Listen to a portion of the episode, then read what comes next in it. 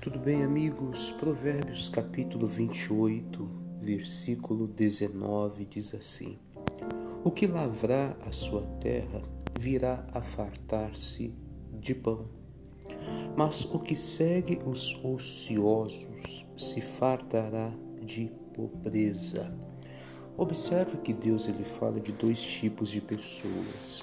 Deus está falando daquele que está disposto a lavrar a sua terra trabalhar na sua terra e dos ociosos. Vamos entender primeiro o que significa você lavrar a sua terra. Eu não tenho muito conhecimento de plantação, mas o pouco que a gente lê a respeito, que a gente ouve falar, quando um lavrador ele tem uma terra, ele tem que limpar ele tem que preparar, tem que arar aquela terra para depois lançar semente, ele tem que regar, ele tem que cuidar para enfim ele ter a colheita. Então é algo um pouco trabalhoso até chegar ao resultado da colheita. Exige muito trabalho. Essa é a palavra que eu quero chamar a atenção. Todos nós temos uma terra que Deus nos confiou um trabalho, e agora eu estou falando de terra no sentido figurado. Todos nós temos uma responsabilidade, todos nós temos um trabalho, todos nós temos uma vida, e essa nossa vida ela tem que ser lavrada, ela tem que ser trabalhada para que produza resultados.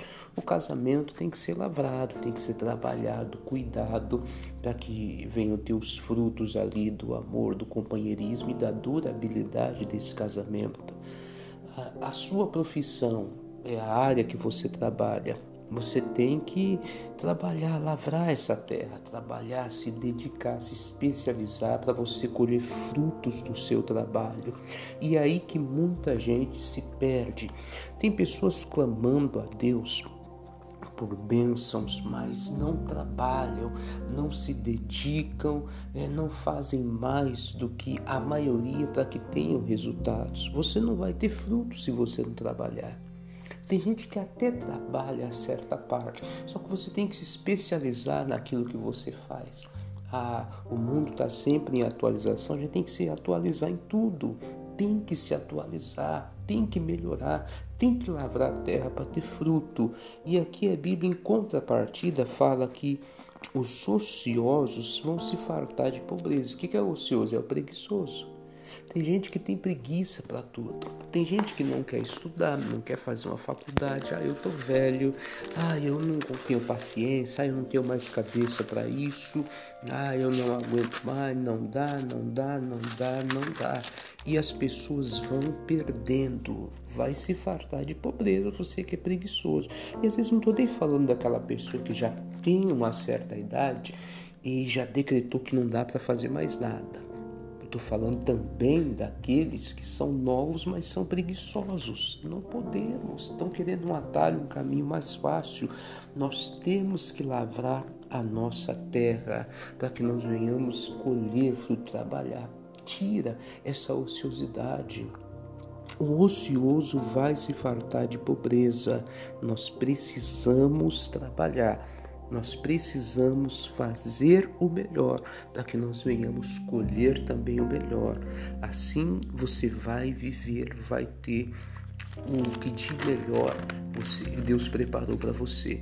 Na Bíblia Sagrada, quando Deus criou o homem e colocou o homem no jardim do Éden, a Bíblia diz aqui, ó, no Gênesis capítulo 2, versículo 5: Toda planta do campo ainda não estava na terra e toda a erva do campo ainda não brotava, porque ainda o Senhor não tinha feito chover sobre a terra, e não tinha homem para lavrar a terra. Ou seja, enquanto não tinha homem para lavrar, Deus não mandou a chuva, as plantas não cresceram.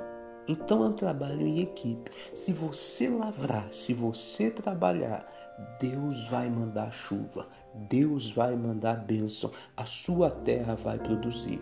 Agora, quem é preguiçoso vai se fartar de pobreza. Coloca essa palavra no teu coração. Trabalhe, se dedique, lavre a sua terra. Esquece a terra dos outros. Lavre a sua terra e Deus vai mandar chuva, vai mandar bênção, vai crescer, vai produzir. Porque no versículo 9 aqui de Gênesis 2 diz assim: E o Senhor fez brotar da terra toda árvore agradável à vista. Deus vai fazer brotar, vai mandar bênção, você vai crescer, mas trabalhe.